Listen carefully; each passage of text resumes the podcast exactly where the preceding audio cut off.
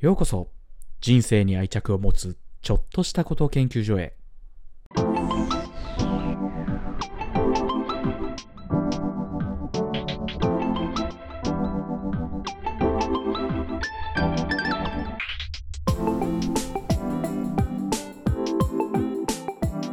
始まりました。人生に愛着を持つちょっとしたこと研究所。今週もやっていきたいと思います。竹雄です。よろしくお願いします。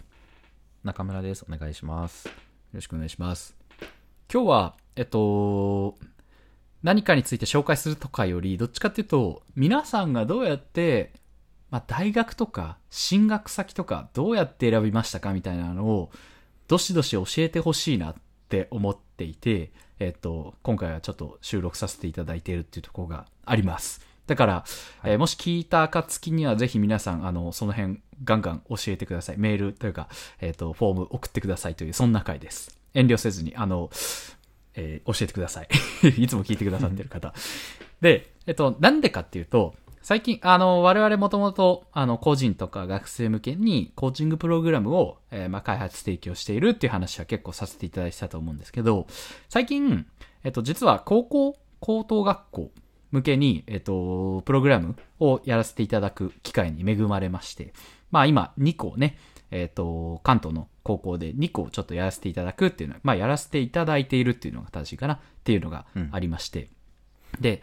何かっていうと、まあ、えっと、もともと我々それこそ社会人向けとか、えっと、学生向けにや、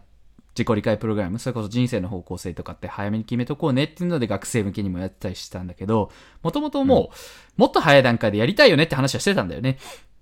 高校生とか大学生ですからね。あ、そうだね。やってたのは。うん。だから、高校生とかはもっと早い段階でこういうやっぱ自分って向き合うということをしたり、自分って向き合うっていうスキルをつけたりっていうのを、んやっぱ早いうちにやっといた方がいい、いい、うん、越したこ、早いうちに越したことはないみたいな話は、それこそね、創業してからもずっと言ってたんずっとだけど。言ってましたね。そうそう。けど、やっぱ高校って言うとハードル高いからいつかだよな、みたいな、そんな感じだったんだよね。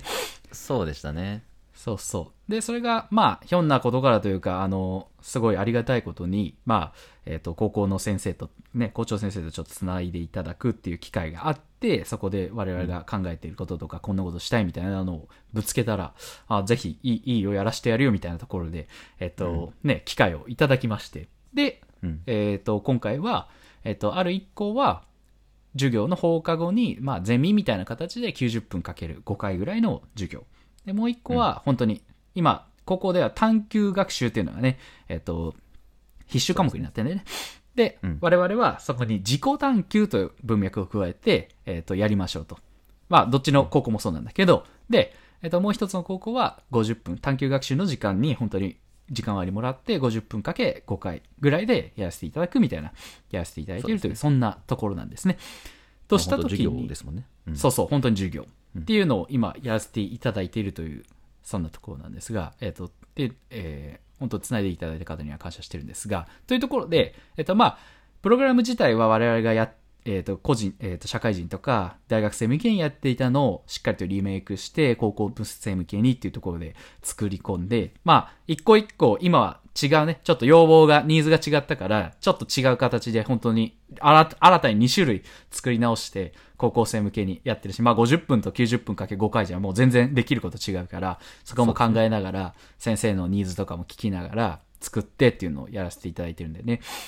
うんで、とした時に、ここれは中村とどうなんだろうねって話になって実、で、えっ、と、本題に戻るというか、なるんだけど、結局自己探求した結果、まあ、ある学校さんでは、やっぱりね、進路がどうなっていくかを考えるきっかけにしたいというか、そこにつなぎたいっていうのは、やっぱどうしてもあって、まあ、どっちの高校もそうかな、それで言うと。それはそうだよねって思うんだけど、ってした時に、自己探求した結果、自分ってそれこそ人生こんな状態でありたいんだなとか、こういうとこを目指したいんだな、から、高校をこう、次は高校を選ぶっていうフェーズに移っていくと思うんですけど、その時に、えっと、どういう軸で高校をえ、あ、じゃねえや、大学か。大学を選んでいくっていうのが、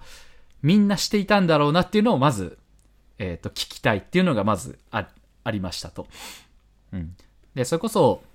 えっと、中鉄とこう話している時に、よくある、やっぱ中村っぽいなと思ったのが、俺が、まあ、俺はどっちかというと、いや、興味ある。そもともと私はそれこそ、高校時代は IT とか興味あったし、食いっぱぐれないと思ったし、これからも続いていくと思ったし、から、あい情報科学科、理工学部の情報科学科に進んだっていうところがあったから、結構興味があるものに飛び込んでいけばいいじゃんって割に思った方なのよ。うんけど中村が、いやいや、それこそ危険なんじゃないですかみたいなことを言っていて、なるほどな、中村っぽいなと思ったんだけど、それごめん、危険って言っていたゆえんみたいな。いや、結構皆さんもそれあると思うんだよね。あの、例えば看護に興味があるからちょっと看護学部行きたいですとかさ、あの、うん子供を育てるの興味あるから保育系の何かに行きたいですみたいな思いみたいなのあると思うんだけど、中村はそれは結構危険な側面もあるんじゃないかということを、まあ俺に提唱してきたわけだけど、その危険性ってな、な、なんだったか覚えてる？話してた時。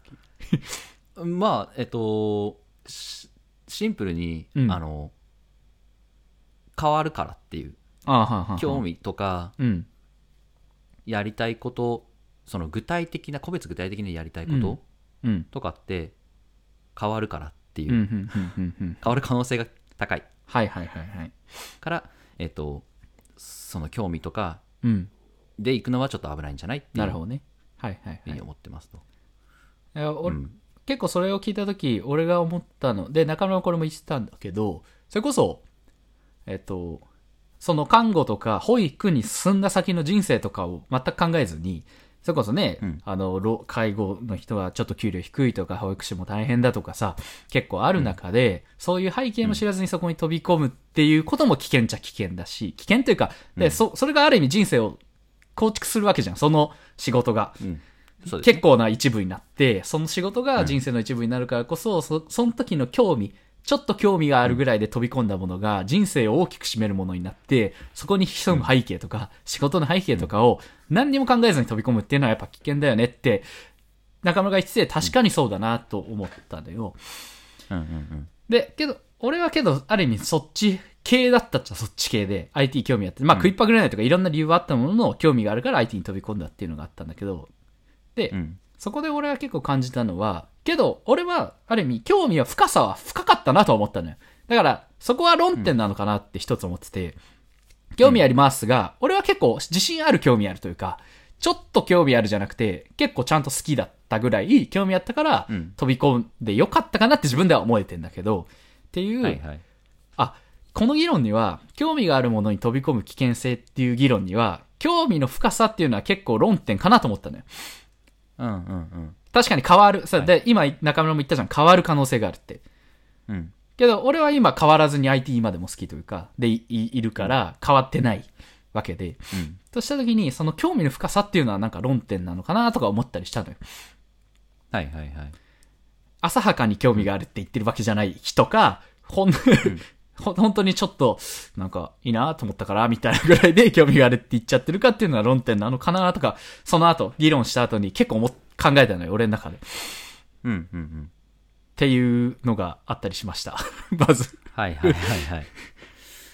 そうですね。あまあ、もちろん変わるからっていううんのの真意はというか、うん。そのさっき言ったようにうん。そのその先の人生を大きく変えかねないんですよねやっぱり、うん。うん。だから今子供が好きだからで例えば保育に行ったとしたら、うん。えっと、子供が好きというのはうん。もちろん変わる可能性あるし、うん。かつそっちに進んだ以上その先の人生である程度、うんある程度うん。ね、うんまあ、決まっちゃうもちろん、うん。えっと、決まんないんだけど、うん決まっちゃううん。そうだね。ところがあるじゃないですか、うん。だからそうなった時にそれこそ今興味の深さって言いましたけど、うん。いやそれでも自分は本当にうん。保育で子供と接してるのが好きでっていう、もうこの時間が何者にも変え難いんだっていうはいはいはいのがあれば、うんある意味そこを享受できるというかその先にその道を選んだことで降りかかるいろんなもの、うん。制約を受け入れられると思うんですよねうん。うん。けど